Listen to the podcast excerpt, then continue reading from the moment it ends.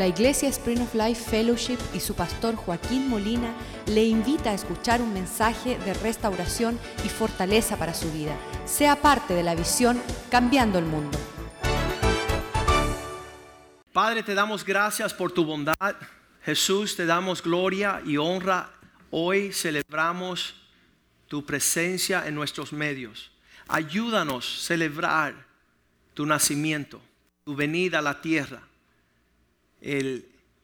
la declaración y proclamación de buena voluntad y gozo a todo hombre.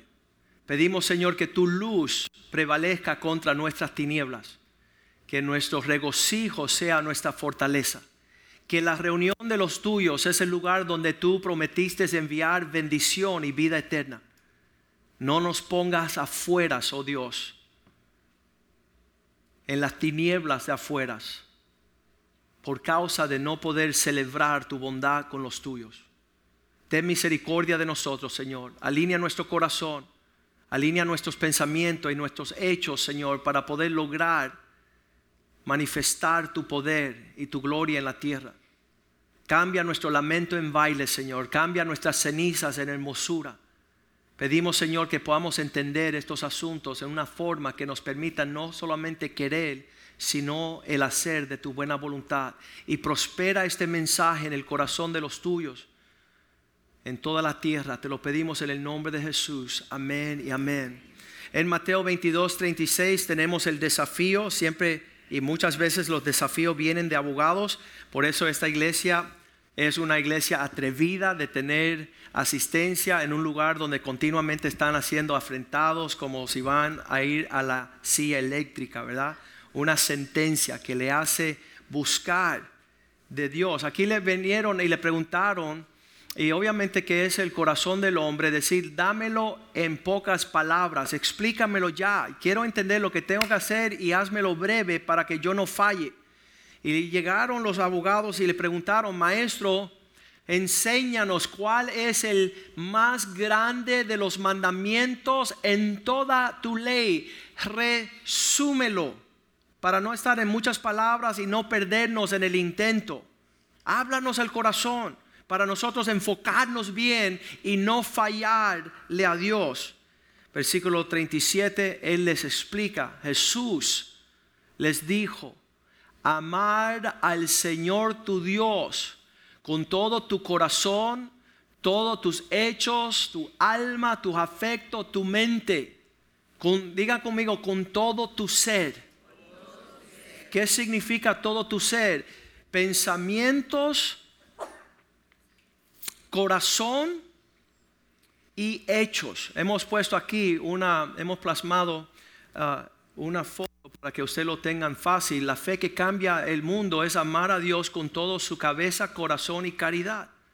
Que es el, el asemblar estas tres áreas de nuestra existencia para poder entrar por el aro y agradar a Dios en una forma balanceada, porque cada persona de vez en cuando enfasita en, en se enfoca en una de las tres áreas y eso no es el cristianismo.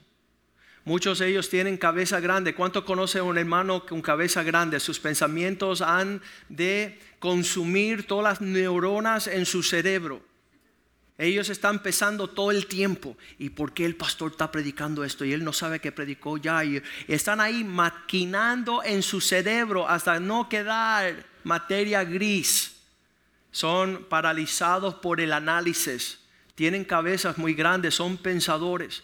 Tenemos que tener cuidado en esa área del pensamiento. Muchas personas no piensan nada, pero el, desbalance de esa persona que, que no sale de, tener una cabeza así de grande, los hermanos que son intelectuales, son las personas que, que, estudian, son las personas que, que se preparan y leen cien mil libros antes de bautizarse en agua. Todavía no se han bautizado en agua porque todavía no han entrado a entender las cosas de Dios. Pero la palabra dice, dice, dice la palabra de Dios en Hebreos, Hebreos 11.1, por la fe entendemos. Y ellos quieren entender antes de entrar en la fe. entonces nunca van a entender. Entonces, bien importante ah, que nosotros esta mañana digamos, Señor, estaré poniendo tropiezo al llamado que has puesto sobre mi vida y sobre mi familia, porque todo lo estamos continuamente pensando. Ah, Proverbios 23, 7 dice que como el hombre piensa en su corazón, así se manifiesta. Son tres áreas. Dice, más con su corazón. ¿Cuál es su pensamiento en su corazón? Su cabeza, su corazón, tal es Él. La, combinación, ah, no sé si se dice trifásica, donde, donde estamos ah, pensando y muchos se quedan en, esa, en ese intelectualismo. Por eso nunca sienten nada, no tienen pasión. No, no, no realizan tener el corazón que está entrelazado con sus pensamientos. Ah, este desbalance puede haber aquellos que son de corazón grande y cerebro chiquito. Están haciendo, ah, sintiendo, pastor, tú no sabes lo que yo siento por la iglesia, lo que siento por ti. Y yo les digo, ¿sabes qué? No lo puedo ver porque nunca se expresa. Todo es un sentimiento y se queda un corazón grande, pero yo amo a la iglesia, pero nunca voy a celebrar con ella. Muero por la iglesia, pero no me invite a mostrarlo. Entonces, personas con corazón grandes, pero cabeza chiquita, no se dan cuenta el daño que están haciendo. Irreparable. Muchos lloran conmigo años después porque se guiaron más por sus sentimientos que por la obediencia. ¿Viste que la obediencia no tiene nada que ver con sentir? Es hacer. Es la última aspecto de, de, lo que es la manifestación de la fe, es poner por obra lo que sentimos y conocemos en el corazón.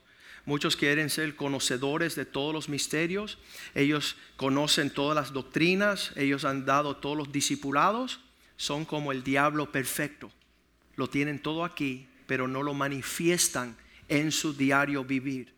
No tienen la capacidad de llevar lo que tienen en la cabeza al corazón. Hay aquellos que tienen el corazón grande y, y todo lo sienten, mas nunca hacen nada al respecto.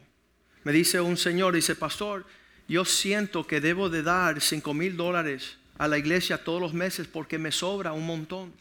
Y eso me lo dijo hace como tres años atrás y no ha habido ni una vez que ha logrado hacer lo que tanto siente.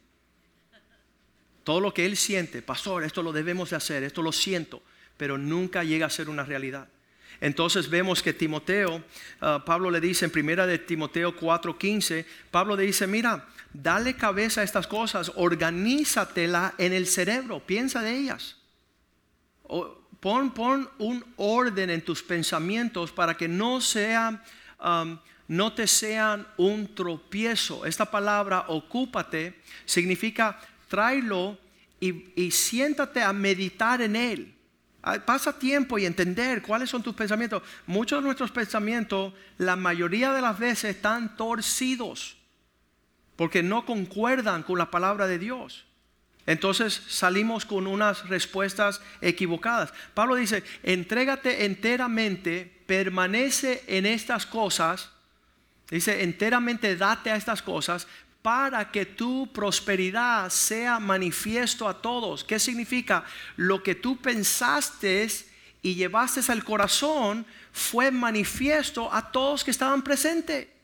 Fue no solamente un querer, sino un hacer de la buena voluntad de Dios. Ah, yo conozco muchas personas que a lo largo de, de 30, 40 años, cuando yo me gradué de abogados, ellos decían, ah, tú eres abogado. yo quería ser abogado. Y yo decía, qué triste que se te quedó en el querer y no te sacrificaste para el hacer. Y entonces no disfruta el resultado de lo que en tu mente y en tu corazón tú deseabas. Tenemos que decirle al Señor, Señor, si yo soy una persona que por la experiencia de la vida me ha llevado, que estoy tan golpeado que, que yo no quiero caer en, un, en un, una pisada falsa, Señor, ayúdame quizás reducir mis pensamientos a algo saludable. Y yo les digo a la persona, mira, podemos pensar todos 10 años, pero vamos a intentar algo. Porque cuando tú intentas algo, si fallas, puedes rectificar. Pero si nunca lo haces, pasa tu vida y nunca viste la posibilidad. Vamos a ver que el próximo versículo 16, Pablo le dice, ten cuidado de ti mismo. ¿Cuál es el tropiezo más grande de cada persona? Su propia persona. le digo a muchas personas, mira, tú sales de la casa peleado contigo mismo. Tú ves el espejo y tú te maldices a ti mismo. Feo.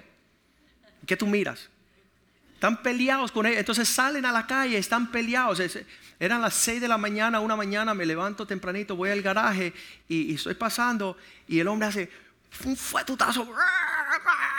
Y yo decía, yo no puedo creer, usted me disculpa, pero no puedo creer que usted se levanta con ese mal humor. Yo no puedo concebir que una persona levantándose temprano ya esté enojado. Yo, puedo entender una persona después de todo un día y de todas las presiones y de todo eso, esté bravo. Pero imagínate de la persona que se levanta Ayer estábamos regresando de la fiesta de la gala y yo le daba gracias al Señor. Yo le decía, Señor, gracias que pudimos salir en paz como familia, pasamos una noche bella, hermosa y estamos regresando a casa a una paz, un gozo en el corazón. Y no era así fuera de Cristo. Fuera de Cristo, una pelea, yendo a la fiesta, nos peleábamos con alguien en la fiesta e íbamos para la casa peleado con todo el mundo pues estamos tú sumamente torcidos. Y él dice, ten cuidado de ti mismo. Hazte una prueba, no solamente de tu persona, de lo que está, lo, lo que es tu doctrina, lo que está avalando lo que tú aprueba y desaprueba. Tú tienes tu examen y tú estás probando las cosas o desprobando. Asegúrate que estás en lo que debe de estar. Pues haciendo esto, si tus pensamientos, tu pasión y tus obras en Cristo están presentes, tú serás salvo a ti mismo y también a aquellos que te están oyendo. Las personas que ven tu vida, el testimonio es que hay un balance de amar a Dios en pensamiento, sentimientos y hechos. Y muchas veces no es así para muchos cristianos. Hay cristianos que, tienen unos corazones súper grandes y, y quieren hacer cosas maravillosas. Mira, pastor, tuve una visión anoche. Vamos a traer todos los presos de la cárcel a vivir en nuestra casa. Corazón grande, cerebro chiquito. El Señor dice que, que no permitas que entren a tu casa personas que no guardan la fe cristiana que no permites entrar a aquellos que vienen a matar, a, saquear, a destruir. Fíjate, las personas que dicen malas palabras no tienen entrada en mi casa. Y, y no es que yo no tenga un corazón grande, sino que hay un límite, el límite lo pone la palabra del Señor. No reciba aquellos que diciendo ser hermanos están andando torcidamente. No, no, no recibas, no le digas bienvenido. Entonces, en ese sentido, en toda la norma cristiana vemos, y quiero que digan esto, conocer, sentir y hacer. Podemos conocer, um, el testimonio que tengo yo es que las personas que se criaron desde bebés en la casa de Dios, lo conocen todo. Ellos no tienen que ir a consejería con el pastor, ellos pueden aconsejar al pastor, porque aquí lo conocen todo son como unos diablos perfectos. ¿Por qué? Porque el diablo se conoce toda la palabra de Dios. Y el hecho que está tu cabeza llena de la información. Yo soy cristiano hace 10 años, conozco todas las doctrinas de Spring of Life. No hago ninguna de ellas, pero me la conozco toda. Me conozco hasta cuando el pastor está bravo, enojado. Y ellos, ellos se alinean perfectamente, pero ¿sabes qué? No lo sienten. Una cosa es saberlo, otra cosa es sentirlo. Y sentirlo es la pasión que, que lleva a las personas a moverse hacia adelante. Estuvimos hace poco um, escuchando una prédica. Debemos de dejar a todos los refugiados terroristas entrar a nuestra nación. Eso es, eso es amplio, es un corazón grande. Entonces vamos a llevarlo a la aplicación. ¿Cuántas personas tú has invitado a almorzar en tu casa? Cero. ¿Cuántas personas tú convidas a ir a cenar o les da un regalo o tú los bendices o les das refrigerio? Cero. Tiene un corazón grande, pero no hay manifestación de lo que ellos harían. De hecho, puede pasar 10 años y nunca habrá una muestra de lo que ellos dicen reclamar. Entonces, el conocerlo es una parte, la pasión es otra. Ah, lo más triste, y, y lo digo continuamente, es ser cristiano sin sentirlo. Para mí, eso es lo más triste. De hecho, mi primera oración, cuando yo tenía 16 años, yo le dije, Señor, escucha, yo ya entiendo lo que tú quieres, pero si tú no lo pones aquí, ya yo sé que tú quieres que yo sea cristiano, pero yo no quiero ser un cristiano sentado en la iglesia queriendo hacer lo que hacen los impíos. En otras palabras, estar aquí con mi esposa y, queriendo salir a estar con mi amante. Quiero estar con mi novia allá afuera. No, yo quiero que tú pongas no solamente el deber, lo que tengo que deber de hacer, sino el querer. En otras palabras, Señor, deposita en mí lo que tú deseas cambia mi corazón. No solamente que yo sé que es lo correcto, sino dame el deseo. Eh, un amigo mío que está casado por muchos años estaba teniendo terribles problemas con su esposa, ¿no? Estaban peleando continuamente, perros y gatos, ¿verdad? Y nunca lograban poder hacer las cosas en una pareja. Y él dijo, Señor, quiero que cambies mi corazón. Quiero amar a esta mujer quiero sentir lo que tú me instruyes que debo de hacer.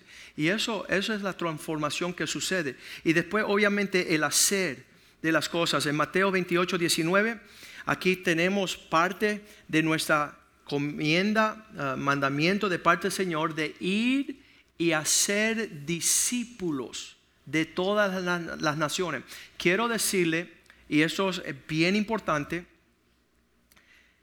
yo no sé ¿cuál cristiano va a querer acercarse a la puerta del cielo y el trono de Dios sin tener un discípulo?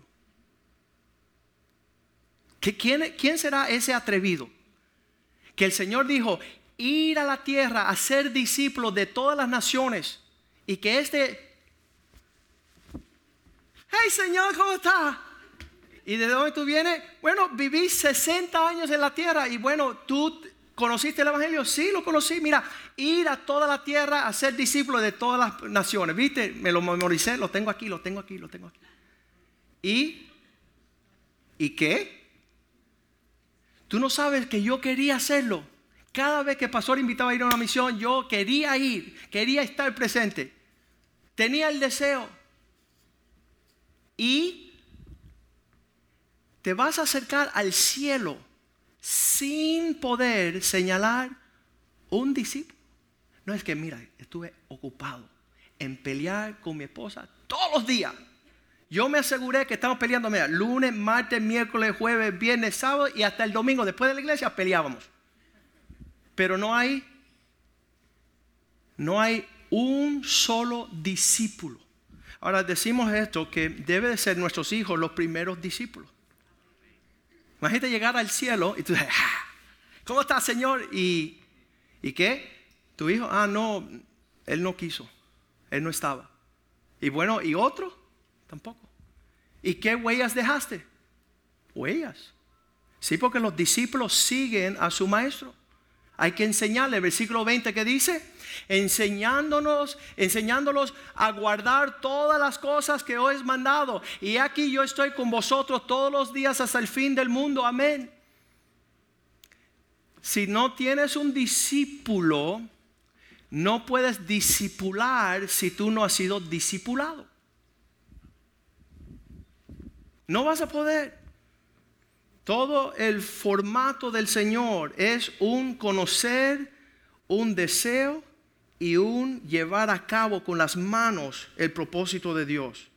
Vemos la foto de aquel que ah, lo quiere pensar todo en Juan 3, versículo 1 al 3.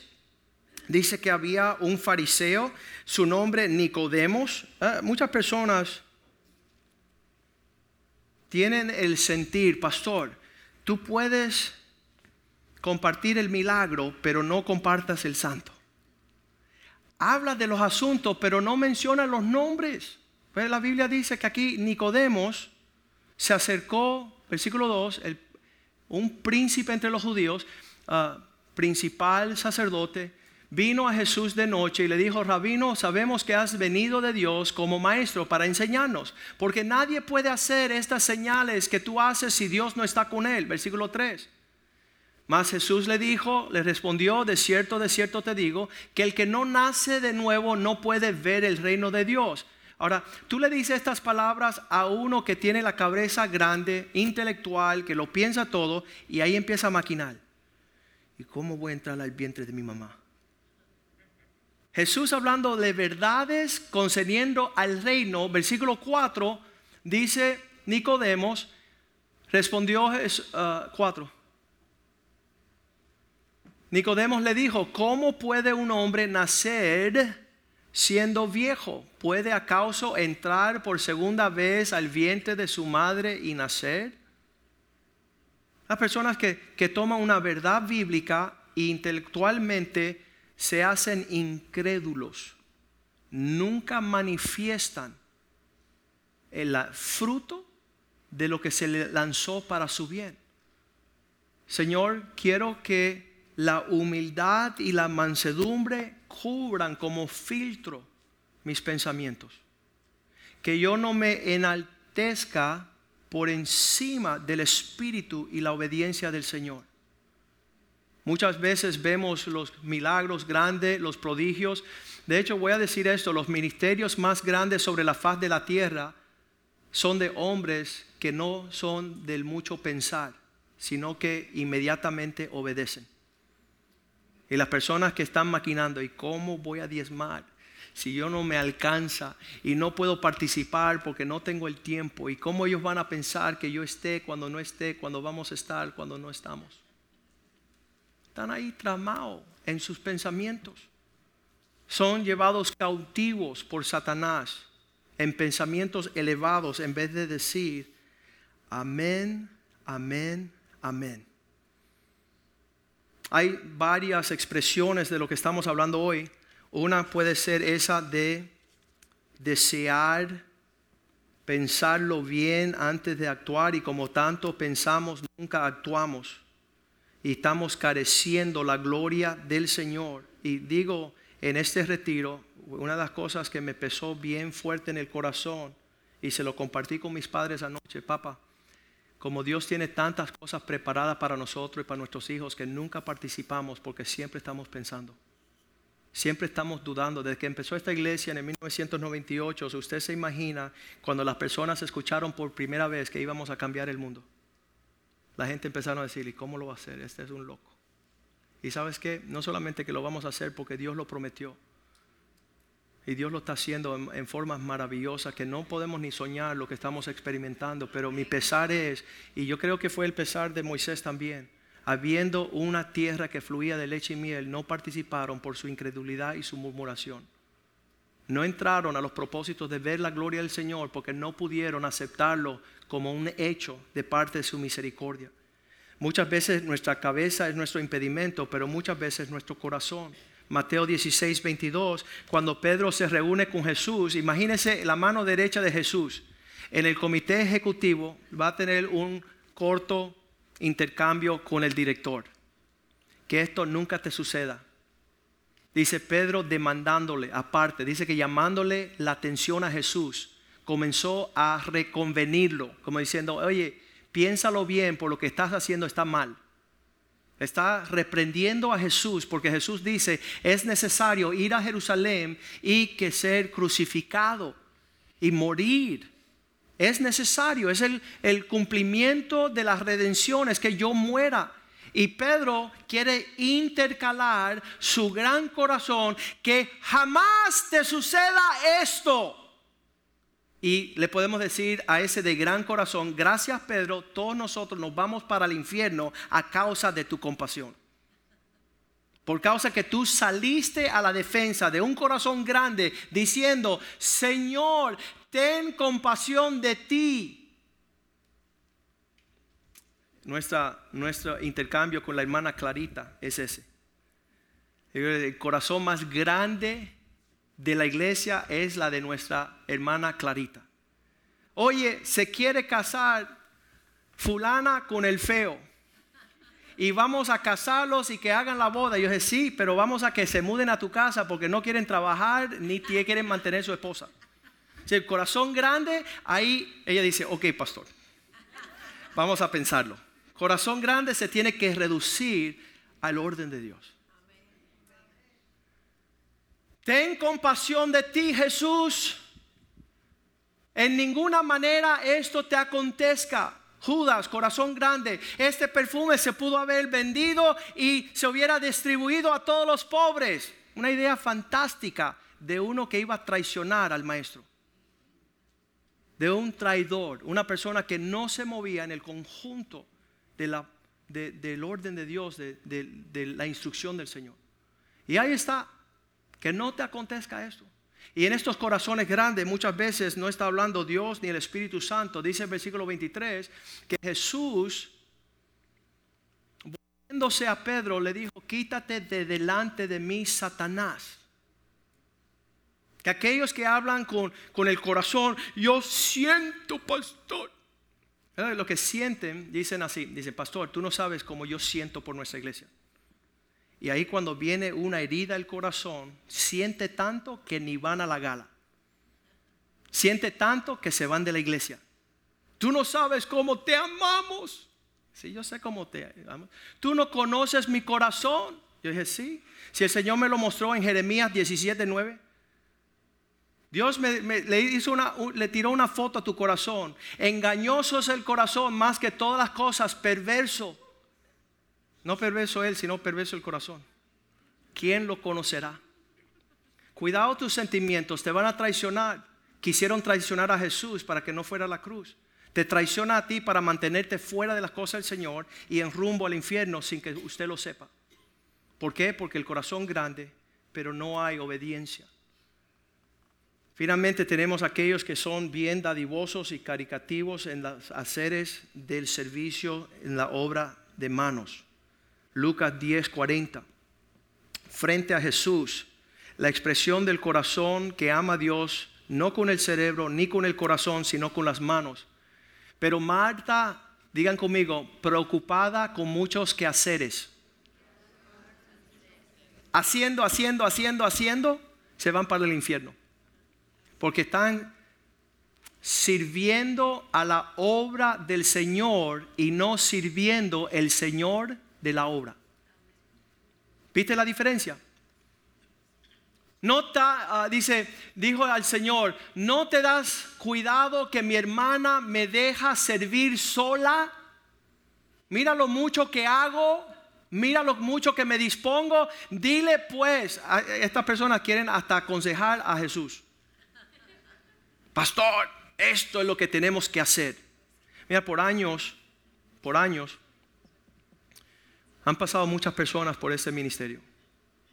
Y, su deseo y su pasión y su deseo de hacer las cosas son tan grandes que hoy día están fuera de Cristo.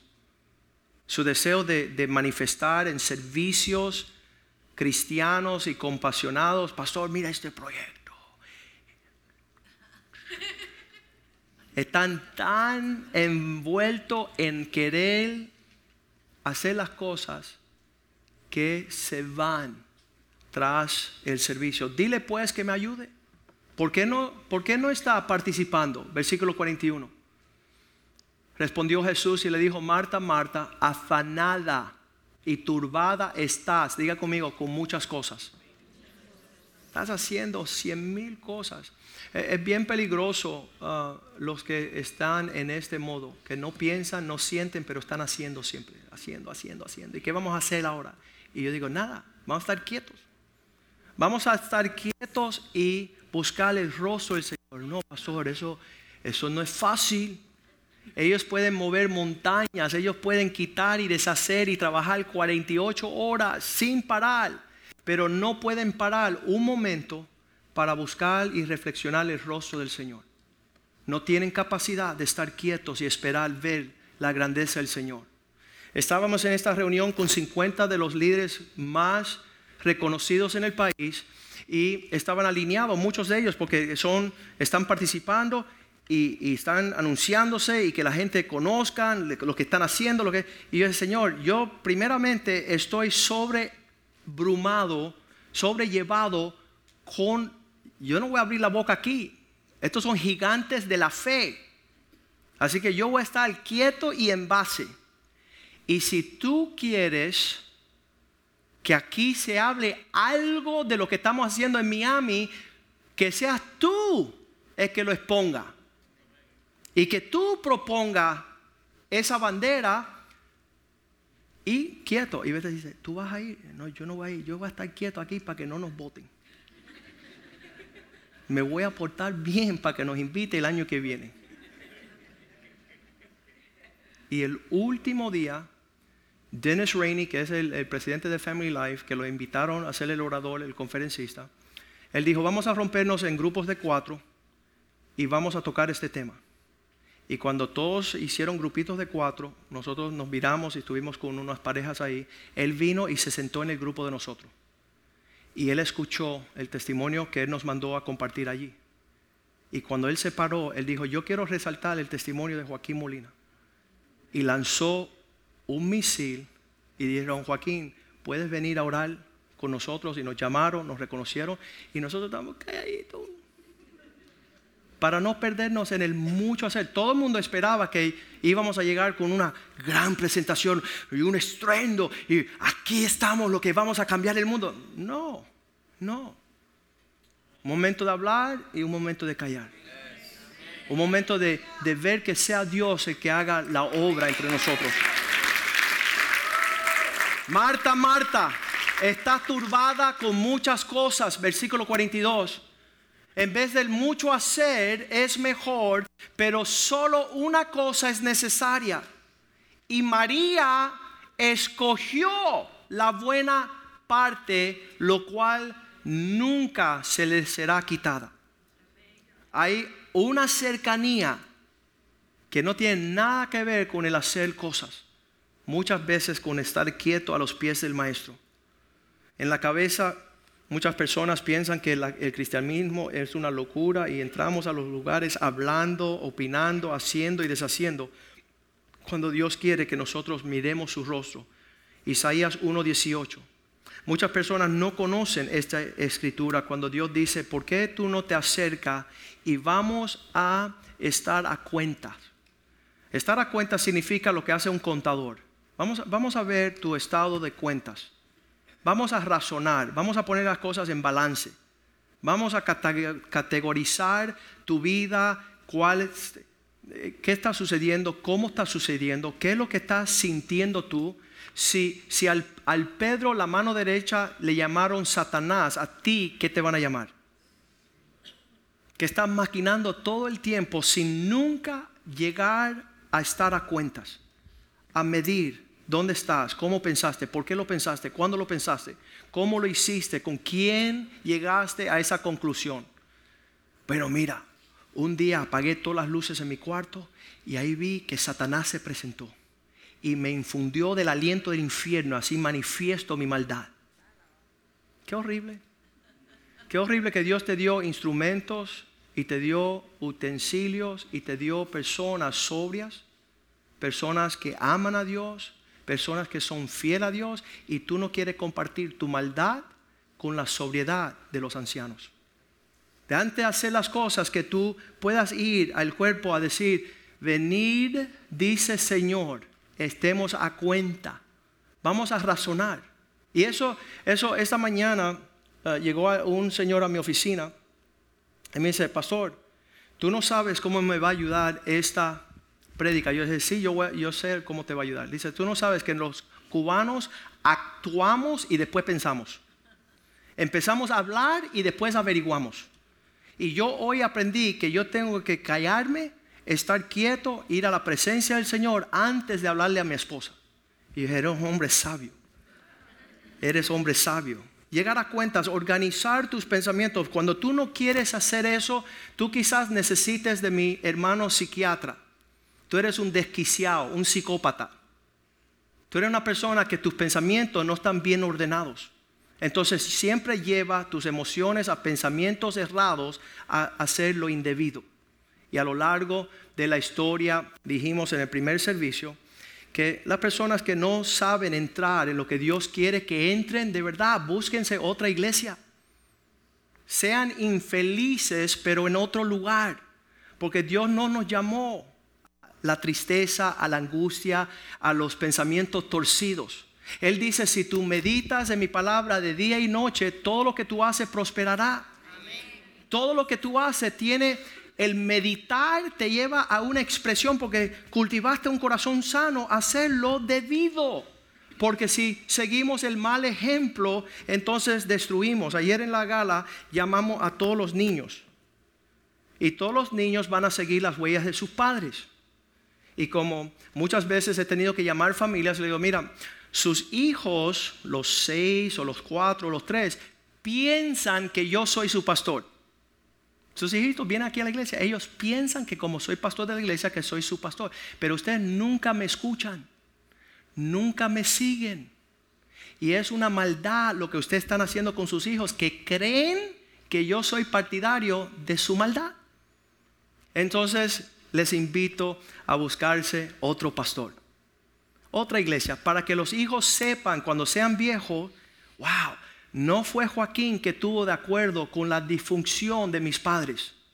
No fue el pastor Joaquín que le estaba dando la buena vista a personas que tenían cerebros torcidos, corazón malvados y hechos que nunca manifestaron lo que Dios nos llamó a hacer. Ahí le dice, Primera de Pedro 3:15, que nosotros debemos tener la habilidad de siempre presentar una defensa con mansedumbre y reverencia ante todos aquellos que demanden razón de nuestra esperanza. Que, que, que podamos hablar con el sentimiento de enseñarle a otras personas cómo razonar. Las personas nos dicen, oye, sé cristiano, ¿y por qué? Porque sí, no. Usted debe tener la habilidad de llevarlos en una forma de pensamientos ordenados al propósito de Dios. Y dice que estemos siempre preparados para tener una defensa, una manera de hablar lo que está sucediendo en nuestro corazón. Eh, muchas personas quieren decir, es que, esto es lo más grande, caballero. Pero explícamelo, no sé cómo es esto, pero... Esa es toda pasión y aquí no está funcionando nada. El Señor no quiere cristianos así. Es cristianos que la pasión lo lleve a poder articular unos pensamientos de por qué las buenas nuevas del Evangelio. Proverbios 4, 23 dice que cuidemos del corazón, no solamente de los pensamientos, sino el corazón, no la mente solamente, sino el corazón. Dice, sobre todas las cosas, guardada, guardar tu corazón. Porque es de aquí que la vida se maneja. Todo, lo que está sucediendo que maneja nuestra vida es... Y hay personas que aquí no han guardado su corazón y están hundidos. Marcos 7:21, Cristo dijo, mira, no es tanto lo de afuera que se manifiesta, porque es allí dentro del corazón de los hombres que sale todas estas cosas torcidas. Todo lo que está torcido está saliendo de un corazón que no está sanado. Entonces, lo, más lindo es que tú le digas, Señor, sana mi corazón. Estoy golpeando a mi esposa. Estoy menospreciando a mis hijos. Estoy sacándole la gloria que tú le quieres dar a nuestra familia. Estoy turbando con poder entrar por incredulidad, por cínico, versículo 22. Todas estas cosas dentro del corazón son las que están, aquellas que están robándole la avaricia, las maldades, el engaño, la lascivia, la envidia, la maldicencia, la soberbia, la insensatez, los necios, toda esa cuestión es una condición del corazón. La semana pasada nos invitaron aquí en el sistema escolar de Miami, pública. Enviamos a dos de los hombres de nuestra iglesia porque ellos quieren instalar un programa de qué es un hombre en la escuela pública de Miami.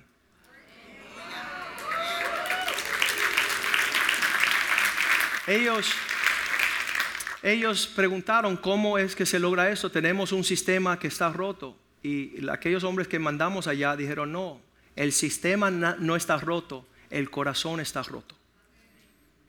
El corazón de estos jóvenes en sus casas con sus padres está roto. Y nosotros tenemos respuesta. Entonces estamos en esas averiguaciones, pueden orar al respecto para que Dios se glorifique ahí. Pero yo estaba en viaje a Atlanta y yo decía, Señor, en verdad lo que tú deseas hacer con nosotros, mucho por encima sobrepasa lo que nosotros pensamos o esperamos. Santiago 1, perdón, 2.14 dice, no hay ganancia si nuestra fe no nos lleva a obras de caridad. Hermanos míos, ¿de qué aprovecha si alguno dice tener fe en su mente y en su corazón y no tiene obras? Conozco a Dios, conozco la visión de cambiar el mundo, creo en la visión de cambiar el mundo, quiero la visión de cambiar el mundo, pero cuando vamos a cambiar el mundo nunca llego. Quiero, quisiera, pudiera, tengo todo el deseo en el mundo de poner por obra. Y sabes qué? Si no hay la manifestación, nuestra fe, versículo 17, es una fe muerta.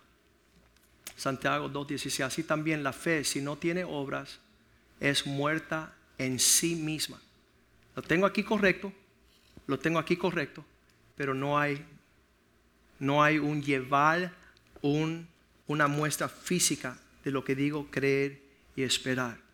Vamos a ponernos de pie en esta mañana y pedirle al Señor, Señor, necesitamos ser sanados. Y sabe, esto incluye a todos. Todos se incluye, nuestro, nuestro intelecto. Muchas personas están ahí maquinando ahí. Um, en nuestra iglesia tenemos pastores así, los que siempre están y son de bendición cuando el, el pastor tiene cosas que está viendo dice, deja yo, antes que comete un error, deja ir a hablar con el pastor Palma, con el pastor Kenny, que son más asentados, son más pensantes. Cuando yo estoy por arrancarle la cabeza a alguien, nunca voy a buscar. Porque él me va a decir, amén, vamos a matarlo. Entonces, cuando hay mucho cálculo y no se está haciendo nada, mando a Pastor Kenny y a, a Palma que hablen con Oscar. Entonces cuando estaban pensando en un corazón grande, al pastor Rivera. Pastor, y dice, bueno, deja ir a hablar con ellos primero. deja ir a hablar con ellos porque... Y sabes que es un balance, es lo que estamos hablando. Un balance en el cuerpo de Cristo. Que todos los cabezones grandes puedan menguar a no procesar todas las cosas porque Dios te quiere enseñar que con dos peces y cuatro, cinco panes Él puede alimentar una multitud. Y eso no hay matemático ni pensador que lo pueda lograr. Y entonces también es esa cuestión de hay tiempos donde no se da el perfume más precioso a los pobres, sino a los pies del maestro. Y eso le vuelve loco a cualquier religioso. Porque tiene un corazón grande y no entiende los tiempos del Señor.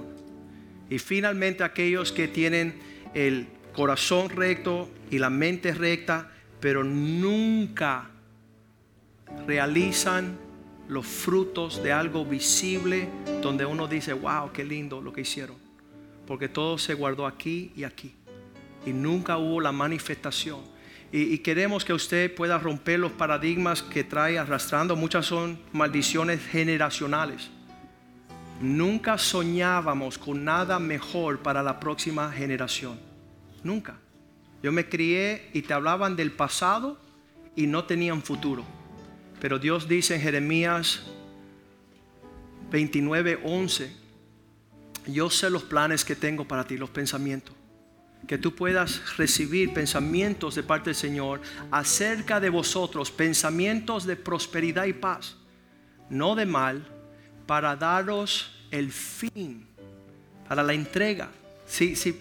Una de las cosas que yo más temo es que estemos en un ejercicio intelectual religioso todo el tiempo.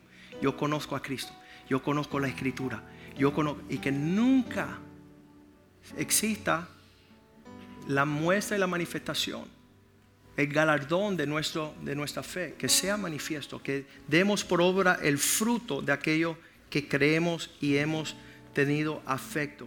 Yo le pido al Señor, Señor, dame, abre este cerebro, ahí está en Efesios 1:18, donde Pablo dice, estoy orando para que Dios alumbre los ojos de vuestro entendimiento, que su mente pueda abrir a, cosas que usted ni soñaba ni ver.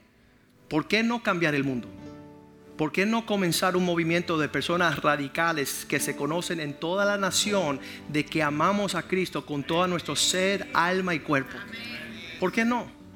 ¿Por qué nosotros caminar en eso? Dice que los ojos de vuestro entendimiento sean alumbrados para que sepan, para que tengan el entendimiento, el conocimiento, cuál es la esperanza a que Él os ha llamado y cuáles las riquezas de la gloria de la herencia de los santos. Señor, no solamente que quiero que sea pensamientos, ni que sea una pasión, sino que sea una realidad.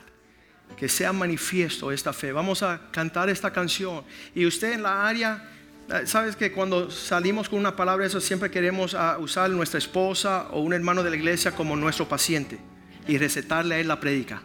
No haga eso, usted no es doctor. Usted diga, Señor, yo. Cambia el terco de, pensamiento, porque yo pensaba que buscarte a ti primero no me iba a prosperar más que no buscarte primeramente. ¿Y por qué mi corazón está lleno de temores y no de fe? ¿Por qué, porque me cuesta lanzarme a las cosas de Dios, donde hay mayor galardón? Y después, Señor, que yo sea, y eso yo, yo se lo pido al Señor, si va a haber una persona dadivosa, quiero que sea yo. Hace como seis años atrás yo dije, Señor, yo siempre estoy buscando a ver quién va a ser dadivoso. Y sabes que ya estoy cansado. Lo voy a hacer yo.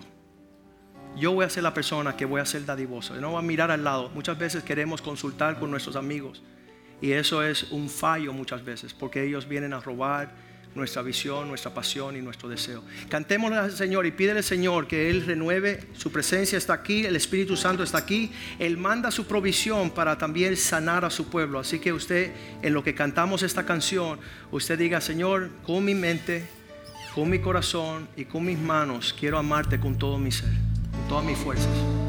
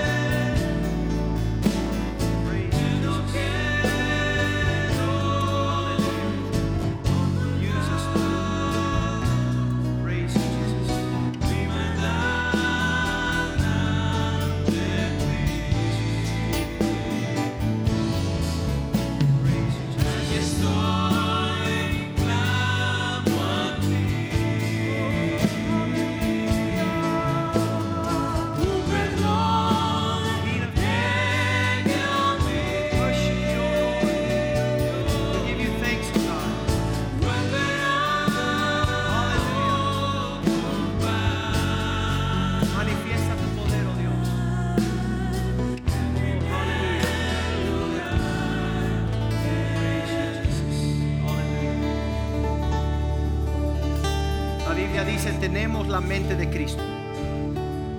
La Biblia dice, el, el amor de Dios ha sido derramado en nuestro corazón. La Biblia dice, nuestras manos son sus manos. Padre, te damos gracias, oh Dios, por el cuerpo de Cristo. No tenemos que pensar porque tus pensamientos son excelentes. Podemos venir a cuentas, a alinearnos con tus prioridades. Podemos tener el balance y la medida precisa, porque tú dices en los proverbios que una balanza que no está recta, alineada, es una abominación. Muchas veces hacemos más daño que bien con un corazón extremadamente engrandecido, sin medida. Cuando nuestros pensamientos se multiplican y estorban lo que tú quieres ser, que es sobrenatural. Que lo imposible, tú lo haces posible. Y danos el poder en nuestra vida manifestar que, se, que esto todo se alinee en lo que es el pensar en la mente, el corazón y las manos, todo se alinee, Señor, porque tú así lo deseas. Que seamos sobrios, que tengamos balance, que los que no estudian, que estudian para ser hallados aprobados, Señor, que ellos puedan tener la doctrina, que ellos puedan tener la mente sana y ordenada de tu palabra, que no sea emoción y pasión desordenada. Y Señor, permite que nuestras obras nunca excedan el servir al Señor de la obra.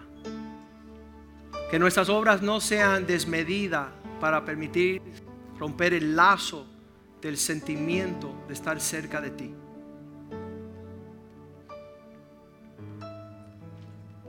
Que tu Espíritu Santo sea nuestra llenura. Que podamos sentir, hacer y pensar en las cosas que tú mandas. Y así es una manifestación de un carácter que te agrada a ti, salvándonos a nosotros mismos y todos aquellos que están escuchando y mirándonos. Queremos ser sobrios y ministerios y vasos de honra acá en la tierra, Señor, en los días que nos falta. Danos sabiduría, danos entendimiento y que cada uno de nosotros podamos ayudarnos mutuamente en estas áreas. Te pedimos en el nombre de Jesús y el pueblo de Dios dice amén, amén y amén.